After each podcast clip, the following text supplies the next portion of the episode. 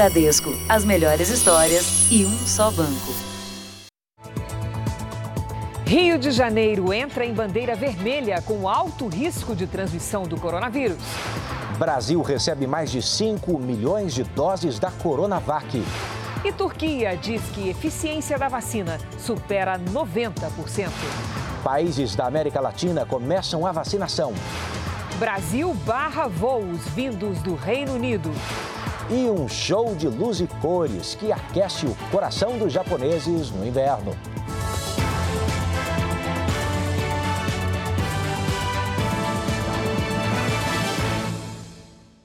Oferecimento Bradesco. Em 2021, volte a brilhar.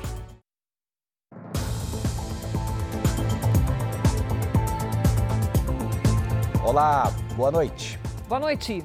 Chegou ao país nesta quinta-feira o maior lote do imunizante Coronavac, são 5 milhões e meio de doses. O Instituto Butantan relatou que a vacina é eficiente mas não divulgou ainda os dados. Já a Turquia, que também comprou essa vacina Coronavac, informou hoje que a eficácia foi de 91%. 5 milhões e 500 mil doses. A maior carga de Coronavac importada até agora chegou hoje cedo ao aeroporto de Viracopos, no interior paulista. O lote é composto por 2 milhões e 100 mil doses já prontas da vacina e mais 2.100 litros de insumos, suficientes para o Instituto Butantan de São Paulo produzir mais 3 milhões e 400 mil doses. Com as outras três remessas que já desembarcaram no país, o Instituto tem em estoque 9 milhões de doses. E mais dois lotes da vacina devem chegar da China ainda antes da virada do ano. Essa vacina, que já mostrou ser uma vacina segura, uma vacina que produz anticorpos que neutralizam o vírus, agora se mostrou como uma vacina eficaz para os padrões tanto da Visa quanto da Organização Mundial de Saúde. De acordo com os dados divulgados até agora pelo Instituto Butantan, a Coronavac atingiu o índice necessário de eficácia para ser aprovada pela Anvisa como imunizante contra a Covid-19. Mas o laboratório chinês Sinovac só vai divulgar a cobertura exata da vacina nos próximos 15 dias. E aí, finalmente, o Butantan vai pedir à Anvisa a liberação da vacina. Informações divulgadas hoje por agências internacionais indicam que na Turquia o índice de eficácia da Coronavac ultrapassou 90%. O governo paulista pretende iniciar a campanha de vacinação no estado no dia 25 de janeiro, primeiro por profissionais de saúde, índios e quilombolas.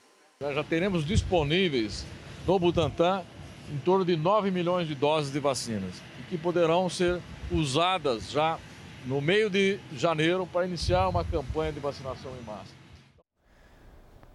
O Instituto Butantan informou que não comenta informações relativas a contratos do laboratório Sinovac com outros países. O secretário de Saúde de São Paulo, Jean Gorenstein, disse que no Brasil a vacina não atingiu 90%, mas não deu valores. Pela primeira vez na pandemia, o estado do Rio de Janeiro entrou na bandeira vermelha é o alerta de alto risco de transmissão do coronavírus. É, na capital fluminense, Cris, a festa de Réveillon vai dar uma pausa esse ano. A cidade vai fechar Copacabana e permitir acesso apenas aos moradores. A queima de fogos mais famosa do Brasil deve dar lugar a uma Copacabana mais tranquila na virada. A circulação de visitantes no bairro e na praia para comemorar a chegada de 2021 está proibida. Uma medida do governo do estado autoriza o movimento somente de moradores na região na noite de 31 de dezembro. A prefeitura fará bloqueios e ônibus vindos de outras regiões serão parados. O estacionamento na orla também não será permitido. As medidas são para tentar frear o avanço do coronavírus durante as festas de fim de ano. O estado do Rio entrou na bandeira vermelha, que indica o alto risco de transmissão da doença. É a primeira vez que isso acontece desde que o monitoramento começou a ser feito, no início da pandemia. Das nove regiões do estado, cinco têm risco de transmissão considerado mais grave. Entre elas, parte da região metropolitana, onde fica a capital. A Baía de Ilha Grande, onde estão localizadas Paraty e Angra dos Reis, e as regiões Serrana, Norte e Noroeste do estado. Juntas, elas concentram mais de 75% da população. Nas outras quatro áreas, o risco é moderado. A gente tem percebido um número expressivo é, de casos muito maior do que um mês e meio, dois meses atrás. Então é preocupante, até porque no final do ano, em cada casa é uma festa, em cada casa uma aglomeração. De acordo com a Secretaria Estadual de Saúde, a taxa de ocupação dos leitos é de 78% nas UTIs. 155 pessoas aguardam por uma vaga na terapia intensiva. Bom, a situação mundo afora não está fácil, por isso, a partir de amanhã, o Brasil vai proibir a entrada de voos com origem ou com escala no Reino Unido. Também haverá restrições de entrada de estrangeiros pelas fronteiras terrestres. Há poucas horas para a restrição, o movimento de turistas no desembarque do Aeroporto Internacional do Rio era baixo. A partir de amanhã, o Brasil passa a integrar o grupo de mais de 40 países que já fecharam as portas ao Reino Unido após a descoberta de uma nova variante do coronavírus considerada mais contagiosa. Segundo a portaria, estão proibidos temporariamente os voos internacionais que tenham origem ou passagem pela Inglaterra, País de Gales, Escócia e Irlanda do Norte. Atualmente, apenas os aeroportos internacionais daqui do Rio e de São Paulo recebem voos diretos do Reino Unido. As viagens aéreas com destino aos aeroportos britânicos também foram proibidas. Já para os viajantes de outras nacionalidades, inclusive brasileiros, a entrada no Brasil só será permitida com o cumprimento de uma série de exigências como a apresentação de teste negativo para a Covid-19, realizado 72 horas antes do embarque, a partir do dia 30 de dezembro. Os brasileiros que estiveram no Reino Unido terão ainda que realizar quarentena de 14 dias. Uma outra determinação impede, a partir de hoje, a entrada de estrangeiros por rodovias ou em embarcações. Só estão liberados os paraguaios e moradores de cidades na fronteira, com exceção de venezuelanos. Existe uma circulação intensa de pessoas na Europa e restringir apenas para o Reino Unido não impede que outras pessoas com essa nova cepa, inclusive de forma assintomática, entrem no país. Vamos atualizar os números da pandemia no Brasil. Segundo o Ministério da Saúde, o país tem hoje mais de 7 milhões 423 mil casos da Covid-19. São quase 190 mil mortos. Foram 762 registros de mortes nas últimas 24 horas. Também entre ontem e hoje, mais de 43 mil pessoas se recuperaram. No total, já são mais de 6 milhões 448 mil pacientes curados e 785 mil seguem em acompanhamento. Por isso mesmo, Cris, a palavra de ordem é imunizar. Mais de 3 milhões de pessoas já foram vacinadas contra o coronavírus em todo o mundo. México, Costa Rica e Chile são os primeiros países da América Latina a aplicar o imunizante. Semana que vem é a vez da Argentina. A primeira pessoa imunizada na América Latina foi uma mulher, Maria Irene Ramírez, de 59 anos. É enfermeira e mora na cidade do México.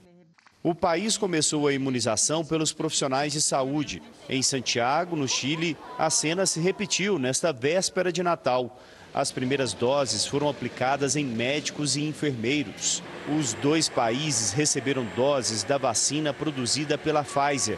A intenção do Chile é imunizar quase toda a população, 15 dos 18 milhões de habitantes, até o fim do primeiro semestre do ano que vem. Outro país que começou a imunização na América Latina foi a Costa Rica. A nossa vizinha Argentina recebeu lotes da vacina russa Sputnik e pretende começar na semana que vem a imunizar os grupos prioritários.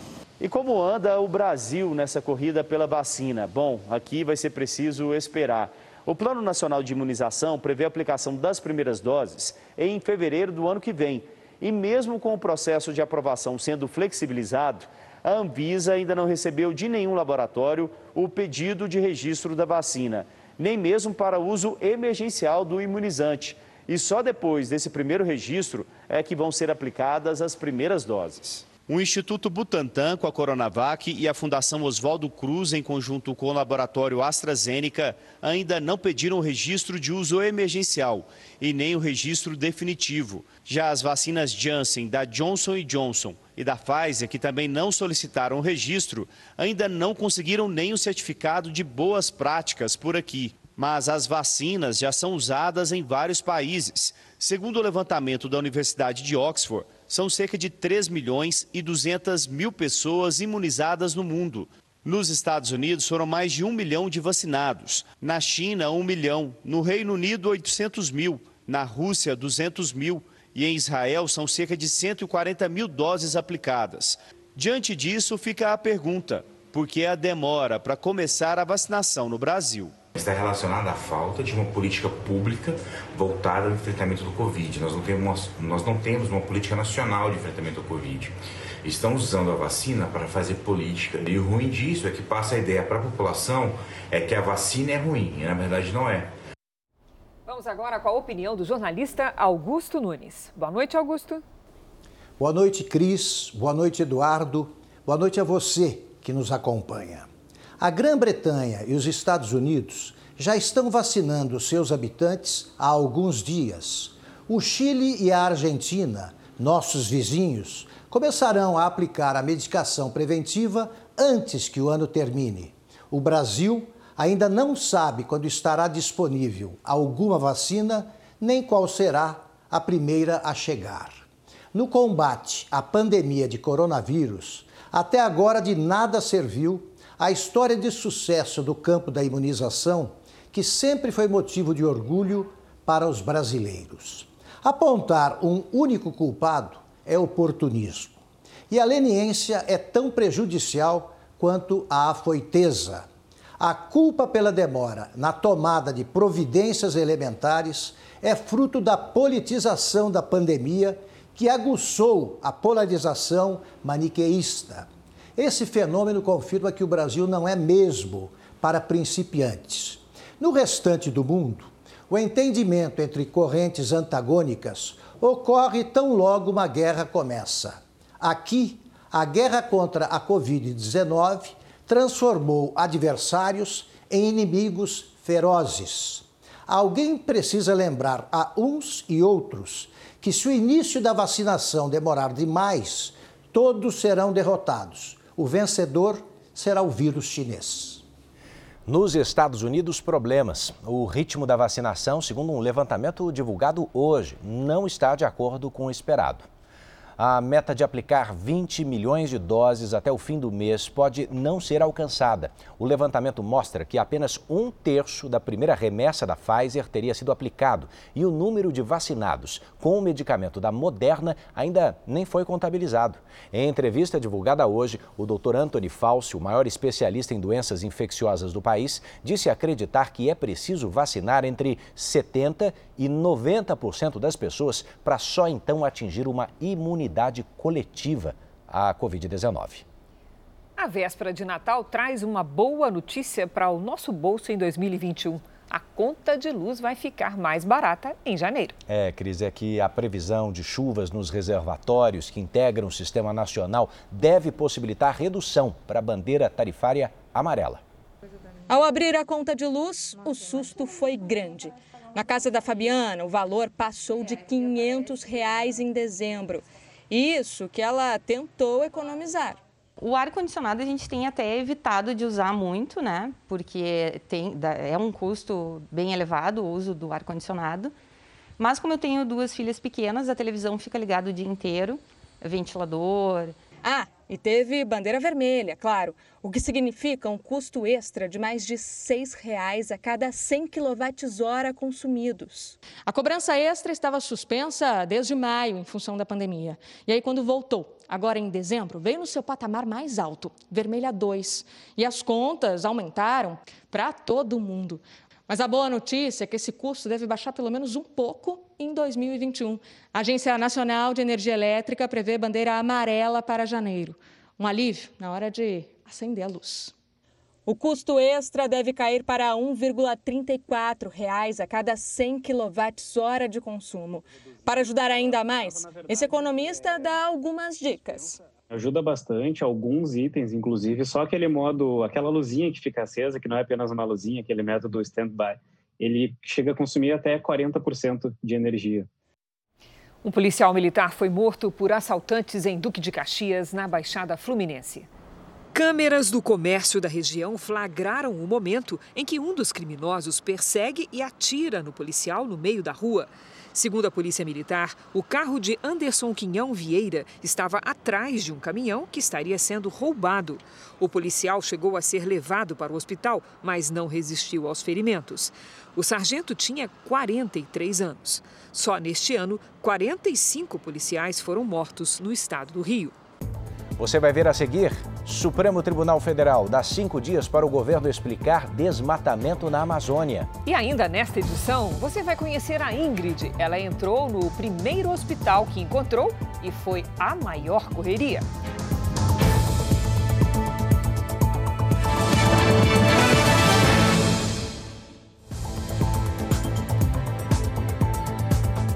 A ministra do Supremo, Carmen Lúcia, determinou que o presidente Jair Bolsonaro e o ministro do Meio Ambiente, Ricardo Salles, prestem esclarecimentos sobre o desmatamento na Amazônia.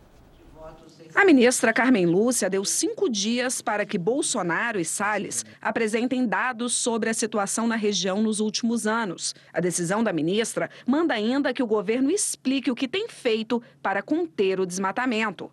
A ação é uma resposta ao partido Rede Sustentabilidade, que aponta a omissão das autoridades nas políticas de preservação ambiental. Além do presidente e do ministro do Meio Ambiente, também terão que se manifestar a Procuradoria-Geral da República e a Advocacia Geral da União.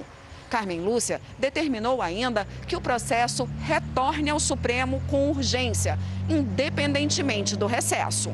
O presidente do STF, ministro Luiz Fux, que está no plantão, hoje atendeu a um pedido do Rio de Janeiro e manteve o Estado em regime de recuperação fiscal, o que impede o bloqueio de quase 7 bilhões e meio de reais dos cofres fluminenses nas próximas semanas. Fux também negou um pedido da defesa de Sara Geromini. Ela queria que o ministro Alexandre de Moraes não atuasse mais no processo. Sara Geromini é conhecida por organizar manifestações antidemocráticas. Também trabalhando no recesso, o ministro Luiz Roberto Barroso autorizou que o publicitário Marcos Valério, um dos condenados do mensalão, siga cumprindo a pena de mais de 37 anos em casa. A Procuradoria-Geral da República foi contra, mas Barroso manteve a prisão domiciliar por causa da pandemia. Uma perseguição policial na Marginal Tietê, uma das vias expressas mais movimentadas de São Paulo, terminou em acidente, tiroteio e morte. Segundo a polícia, o carro do assaltante, investigado por sequestro, roubo e furto, foi identificado por radares e por agentes da rota, a tropa de elite da Polícia Paulista, que deram início a uma perseguição. Na fuga, o suspeito se envolveu num grave acidente com dois veículos. Um capotou e o outro foi parar no canteiro central e teve o teto cortado pelos bombeiros para retirar os passageiros. De dentro do carro, o assaltante teria disparado contra os policiais. Na troca de tiros, o criminoso foi morto. Seis pessoas envolvidas no acidente ficaram levemente feridas. A seguir, a gente te explica as restrições nas cidades do litoral paulista. Vans e ônibus estão proibidos. E daqui a pouco, a pandemia reduz o número de pessoas nas ceias, mas os pedidos de comida pronta crescem.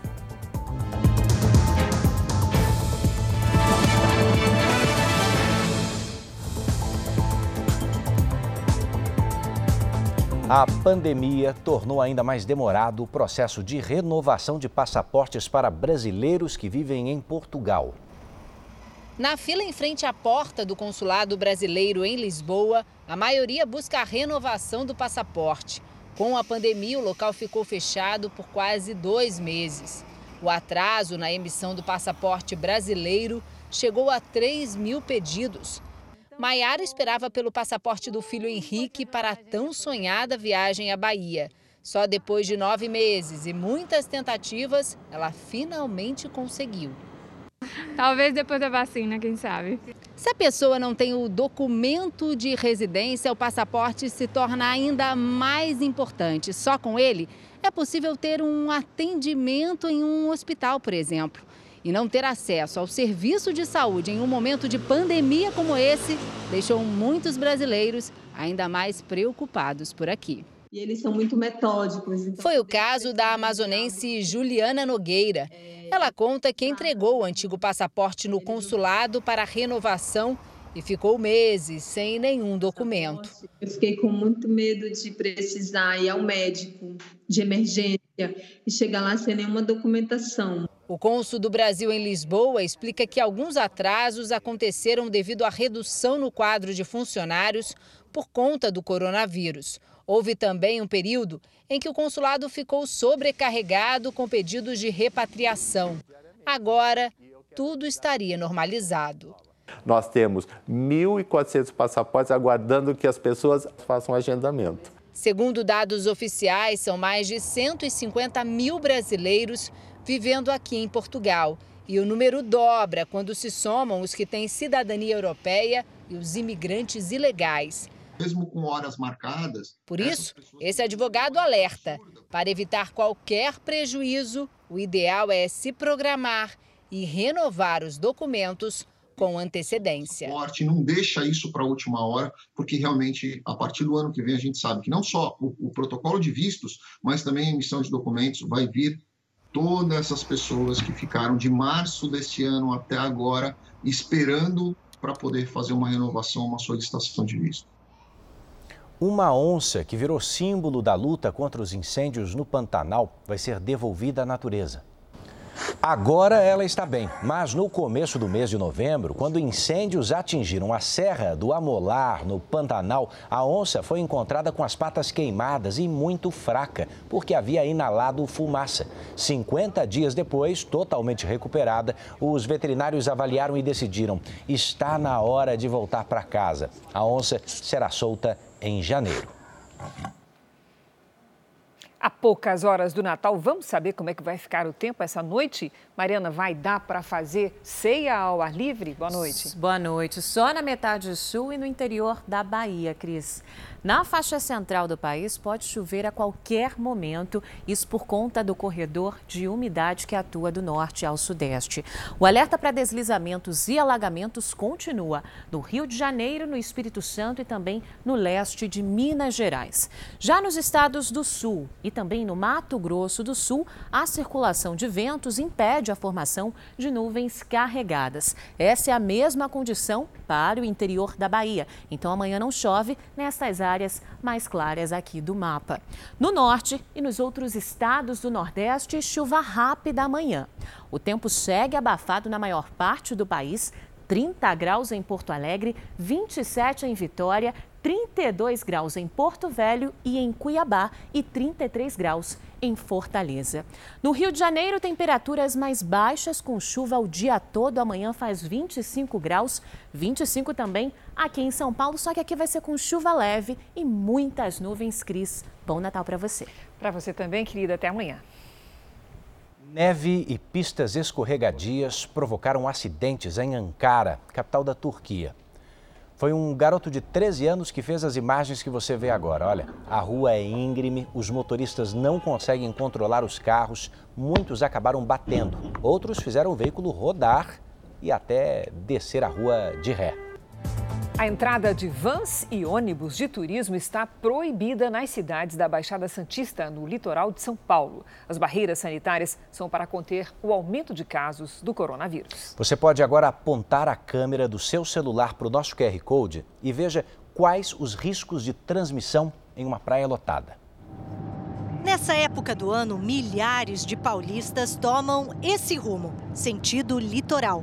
Só que dessa vez tem pandemia e por causa do avanço da doença no fim do ano, o turista vai encontrar uma praia um pouco diferente. Quem descer a serra, aqui já chegando a Santos, olha só, já dá para ver, vai dar de cara com uma barreira sanitária, que é onde está sendo feita a triagem de quem entra. Os principais acessos às cidades da Baixada Santista têm barreiras como essa. Com Guarda Civil Municipal, Companhia de Engenharia de Tráfego e Polícia Militar. O alvo são ônibus, micro-ônibus e vans de turismo. Eles são orientados a dar meia volta nós orientamos a retornar à sua cidade de origem. A intenção é essa, é evitar que as pessoas que não estejam autorizadas, que venham em excursão de turista de um dia, que faz aquele bar de volta, fiquem em nossa cidade nesse momento. A operação especial deve durar até o dia 1 de janeiro, mas pode se estender. Wagner foi parado, mas pôde seguir porque não levava passageiros. Já está ruim o transporte de o turismo, né? Entende? E agora pega uma situação dessa, se as barreiras lá na estrada não forem suficientes, vão ter outras aqui na areia. Nos dias 31 de dezembro e 1 de janeiro, as praias de nove municípios do litoral sul de São Paulo vão estar fechadas. E vai ter fiscalização de policiais, agentes ambientais e da vigilância sanitária. Tudo para evitar a aglomeração. Hoje, o tempo nublado e chuvoso ajudou a afastar o turista da praia. Lucineide, que vende açaí, já até diminuiu o estoque. Esse ano vai ser fraco.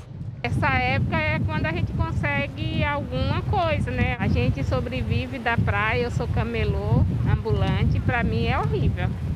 A família de Iraci passa todo final de ano em Santos. Dessa vez, a decisão foi de última hora vão ficar aqui só até o Natal. A gente tem que se preservar. Todos fazendo a sua parte, vai ser mais fácil passar por isso. Muita gente que mora na região apoia as restrições. O momento que nós estamos vivendo, né? Eu acho super importante para nos proteger melhor. Na atual situação da pandemia, né? Eu acho que, que quanto menos aglomeração, melhor, né? E não é só por aqui, não. A Itália entrou hoje em confinamento nacional, que vai até domingo todo o comércio não essencial está fechado. Só pode sair de casa quem comprovar que está indo ao trabalho ou por motivos de saúde. O plano prevê reabertura na segunda-feira e depois um novo fechamento entre 31 de dezembro e 3 de janeiro. No Canal da Mancha, entre França e Reino Unido, centenas de motoristas de caminhão estão impedidos de seguir. Eles precisam apresentar teste negativo para a Covid-19 e reclamam da demora na realização dos testes e no acesso aos resultados. Por causa da pandemia, as operações de combate ao trabalho escravo diminuíram este ano no país. Houve inclusive uma redução de 70% no número de pessoas resgatadas. Eram nessas barracas de madeira e lona que os trabalhadores passavam a noite. Uma estrutura precária. Aqui não tem cama. Alguns dormiam no chão, outros em rede. O acampamento também não tem esgoto e nem água potável. 21 trabalhadores foram resgatados da propriedade rural no município de Rondon do Pará. Eles trabalhavam mais de 12 horas por dia em situação semelhante à escravidão. O nosso objetivo aqui é permitir que os senhores consigam trabalhar dentro da legalidade. Vocês deveriam estar com suas carteiras de trabalho assinadas, com seu fundo de garantia sendo recolhido. Este ano, por causa da pandemia, a quantidade de operações para coibir esse tipo de prática diminuiu com relação ao ano passado, quando mais de 1.700 trabalhadores foram encontrados em situação semelhante à escravidão.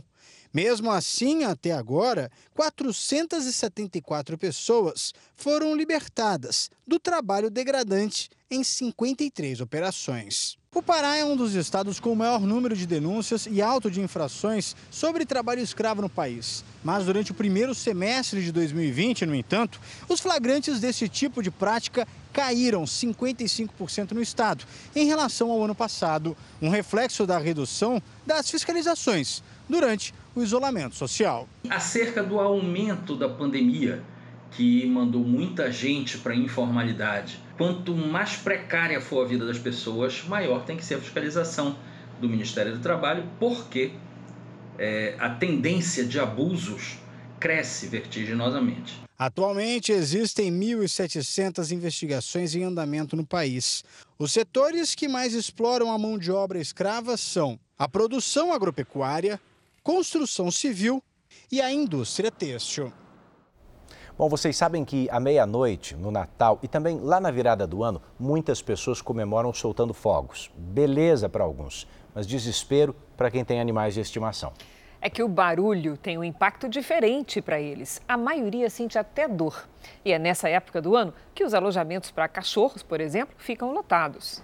Nessa creche, os alunos não dão trabalho nenhum para ir. Ele já corre lá na minha cama, já me chama, já pega a guia e vamos embora, mamãe, para a creche que hoje é dia. E haja energia para tanta atividade. Às vezes a gente tem que pegar ele no, do carro e levar ele para dentro de casa, que não tem nem energia para chegar, terminar de chegar em casa. Numa creche para cachorros, a convivência com outros animais é importante. Mas não é só isso. Bento, um jovem senhor de 11 anos, e o Bob são da mesma dona, mas têm demandas bem diferentes. O Bento tem displasia femoral e é bom porque ele, além de socializar né, com os outros coleguinhas, cachorrinhos, ele faz natação que ajuda muito. E na adaptação do Bob, porque ele é muito agitado. Nesta época do ano, aumenta muito a procura por hospedagens de longa permanência, por causa das viagens e também das festas de fim de ano. Agora, se bater aquela saudade ou curiosidade de saber como que o cachorro está, é só acessar a tela do celular. A dona da creche explica que para a noite de Natal e do Ano Novo, a lotação está quase no máximo é que os fogos de artifício causam dor em alguns animais.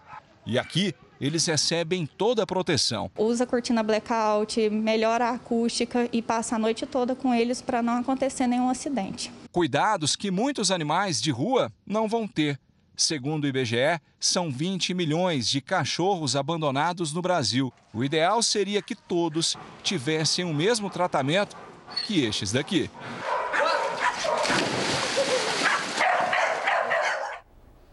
Agora vamos voltar a falar do ex-presidiário que se formou barbeiro profissional em Belo Horizonte. Muita gente viu a história dele aqui, no Jornal da Record. E uma dessas pessoas resolveu agir. O vídeo comprova a felicidade de quem já vê um recomeço possível. Eu tinha que ajoelhar aqui para fazer a barba do cliente, agora não, agora eu tô chique. Agora eu tenho essa cadeira aqui linda e maravilhosa essa cadeira que eu posso deitar aqui, com o cliente pode deitar aqui, eu faço a barba dele perfeito, não tem problema. Eu tenho máquina nova, entendeu? Que eu ganhei, tá aqui, máquina, eu tenho tesoura. Era o empurrãozinho que Júlio César tanto precisava. A barbearia improvisada embaixo de um viaduto na capital mineira agora vai ficar mais equipada. A iniciativa foi de um juiz de contagem na região metropolitana de Belo Horizonte que depois de assistir a história do ex-detento aqui no Jornal da Record, resolveu incentivar a luta por um recomeço. Esperamos que ele sirva de exemplo positivo para outros sentenciados que ainda estão presos e outros que já ganharam a liberdade de alguma forma, para que eles possam também seguir o caminho do bem. Júlio César passou 10 anos preso e foi dentro da penitenciária que ele aprendeu a cortar cabelos.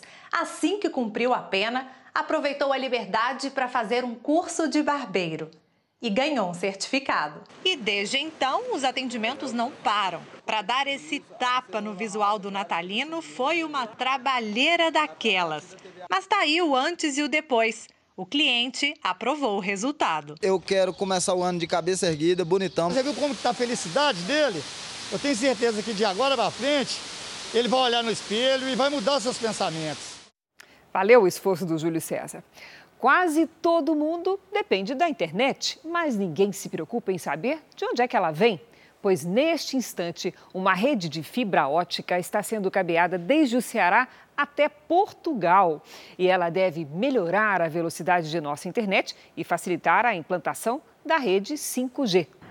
Luísa talvez nem saiba que o Ceará tem uma das conexões mais rápidas do Brasil. As chamadas de vídeo com o namorado dela ficaram bem melhores. Como tá em Roraima?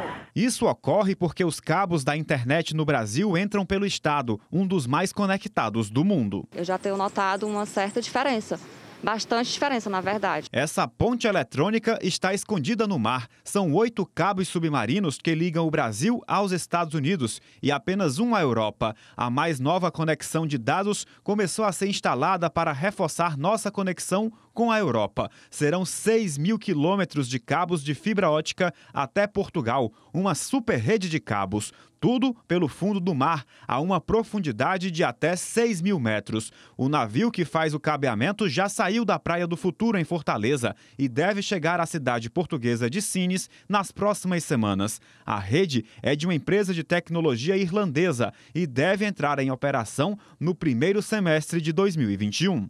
Com 14 cabos já em operação e um sendo conectado, o Ceará se destaca como o segundo maior ponto de entroncamento de ligações em fibra ótica do planeta, aproximando ainda mais o Brasil do restante do mundo, atravessando o oceano e fortalecendo o hub tecnológico. Até o final de 2021, 18 linhas devem entrar em operação a partir de Fortaleza. Os cabos são bem protegidos para suportar a água do mar, a pressão submarina e para evitar rompimentos. A durabilidade é de 25 anos. Ele é projetado para ter uma, uma tensão, suportar tensão tanto na época do lançamento quanto durante a vida útil dele. A nova tecnologia do cabo submarino é uma das etapas para que o Brasil possa avançar na rede 5G, a rede ultraveloz para dispositivos móveis como celulares. O Brasil, que é um país, um dos países que mais produz, produz dados no mundo, com o 5G nós teremos um aumento ainda maior, então nós precisamos de escoamento. Ansiosos por essa velocidade, né? E olha aqui, Reino Unido e União Europeia chegaram a um acordo para definir as regras de comércio depois do Brexit. Apesar de ter deixado oficialmente a União Europeia no começo do ano, o Reino Unido ainda seguia um período de transição. As negociações duraram 11 meses. Esse acordo comercial entra em vigor em 1 de janeiro e ainda precisa ser ratificado pelos 27 países da União Europeia e também pelas autoridades britânicas. Já nos Estados Unidos, o Congresso deixou para decidir na próxima segunda-feira o futuro do pacote financeiro de ajuda emergencial ao país. Nesta quinta-feira, os democratas até tentaram aprovar o pacote de estímulo com cheques pessoais superiores a 10 mil reais, uma mudança exigida por Donald Trump, mas os republicanos rejeitaram. E o futuro da ajuda financeira está indefinido. A presidente da Câmara, a democrata Nancy Pelosi, disse que vai convocar os legisladores para uma nova votação na próxima segunda-feira, dia em que termina o prazo para a aprovação do projeto de lei de gastos federais. E se nada for resolvido, o governo será forçado a uma paralisação parcial a partir de terça-feira. O fim do impasse também renovaria benefícios como o seguro-desemprego, que está prestes a expirar. Com a pandemia, Cerca de 12 milhões de americanos perderão o trabalho neste ano. Também hoje, Donald Trump concedeu perdão a 26 aliados, além de remover a punição de outros três. Na quarta, ele já havia concedido perdão presidencial a outros 20 condenados, inclusive ao ex-presidente da campanha dele, Paul Manafort, e ao ex-conselheiro Roger Stone. Eles foram julgados no processo que investigou a interferência da Rússia nas eleições de 2016. Pela Constituição, somente o presidente tem o poder de reverter decisões judiciais. E até o dia 20 de janeiro, dia da posse de Joe Biden, são esperados mais indultos de Trump. E aqui no Brasil, o presidente Jair Bolsonaro assinou hoje o indulto de Natal, que perdoa policiais e agentes de segurança pública condenados no exercício da profissão por crimes sem intenção. O decreto beneficia presos que, segundo o governo, não oferecem risco à sociedade. O rancho Neverland do cantor Michael Jackson foi vendido hoje por um valor milionário. Ron Burkle, um amigo da família Jackson, pagou o equivalente a 103 milhões de reais pela propriedade do cantor, que morreu em 2009. No auge da carreira, Michael Jackson transformou o local num enorme parque de diversões para ele e alguns seletos convidados. Atualmente, o local mudou de nome. Precisou, inclusive, diminuir o valor para que finalmente fosse vendido.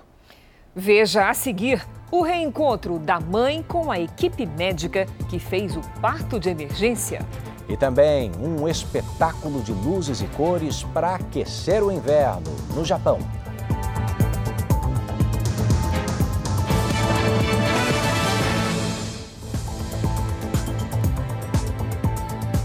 Estamos de volta para você saber que em Minas Gerais, um morador de Poços de Caldas levou um susto daqueles ao sair do quintal de casa. Ele ouviu um barulho e, quando foi ver o que era, deu de cara com uma onça parda. O rapaz chegou a acionar o corpo de bombeiros, mas o animal acabou pulando o muro da casa e fugindo para uma área de mata. Essa onça mineira veio buscar a leitor de Natal. Pelo visto. Neste Natal de cuidados redobrados por causa da pandemia, os encontros familiares foram reduzidos. É, e com isso a ceia também ganhou adaptações. A tradição de comprar comida pronta se manteve, mas de um outro jeito.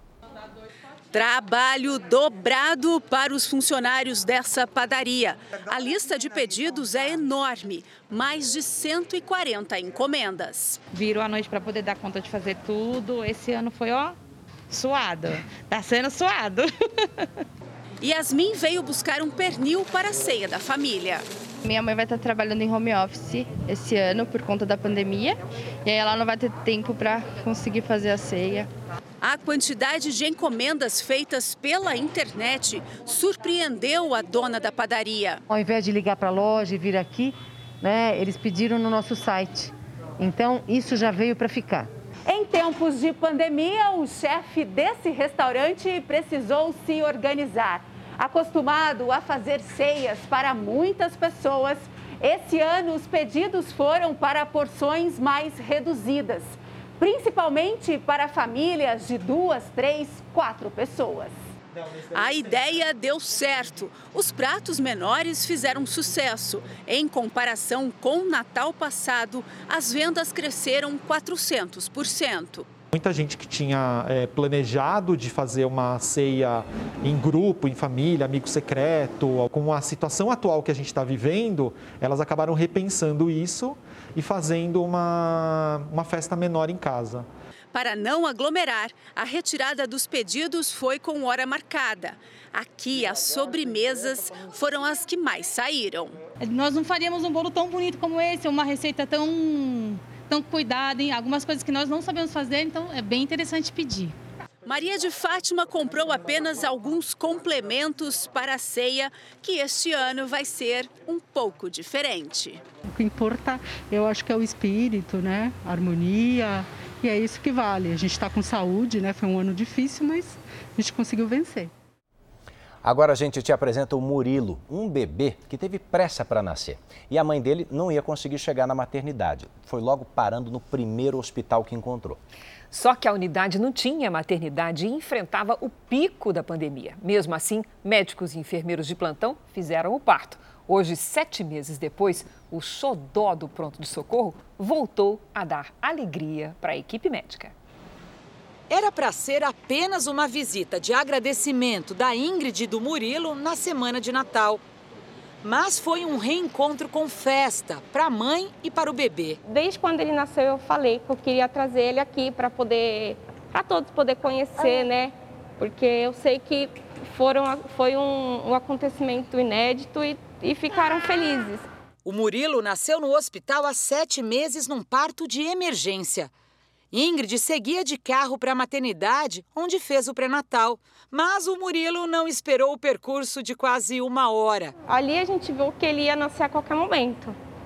E aí foi que a gente ligou novamente para o meu obstetra, a gente falou para ele, que relatou tudo o que estava acontecendo e aí ele pediu para a gente parar no hospital mais próximo, porque senão ele ia nascer no carro. Só que parou num hospital que não tem maternidade nem obstetria. Foi uma correria de toda a equipe para trazer com segurança a criança ao mundo.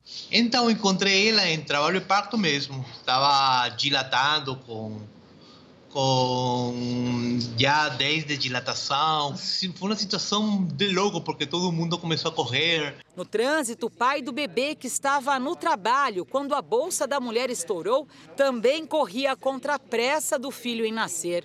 Fazer o retorno, a polícia viu meu carro e me pararam. E até eu explicar que meu filho estava nascendo, puxaram o documento e tudo mais, aí me liberaram. E aí por isso eu não consegui chegar a tempo do, do parto para assistir. Foi um parto relâmpago, durou menos de cinco minutos. Assim que a Ingrid deitou na maca, o Murilo nasceu, saudável e tranquilo. E logo ele ficou famoso nos corredores do hospital. Porque a gente não tem aquele costume de ter criança, não é um hospital maternidade, né? Então toda criança que nasce para nós é uma alegria. Então todo mundo quer ver, todo mundo quer perguntar, tirar foto, conversar com a mãe, com o pai. Foi bem, bem emocionante, né? Essa, não tem outra palavra assim para descrever. O médico intensivista que fez o parto é peruano. Ele participou do reencontro com a Ingrid e o Murilo pela internet, porque está fora do país. Foi o primeiro parto que ele fez sozinho. É um conforto num ano tão difícil para quem cuida da saúde da gente. Coisas como essas, momentos como esses, são os momentos que fazem é, que o trabalho diário tenha sentido, né? valga a pena. Eu vi o gordinho, essa coisinha linda e gordinha do braço da mamãe, né? Eu olhei, meu Deus, como que é, né? A gente recebe uma vida pequena, aí chorando, indefensa, né? Ver depois de vários meses uma criança saudável, né? É a coisa boa da profissão, né? Agora a gente vai para o outro lado do mundo para te mostrar que no Japão a estação mais fria do ano ganha um brilho especial. É, as luzes coloridas realçam o clima de confraternização e de esperança.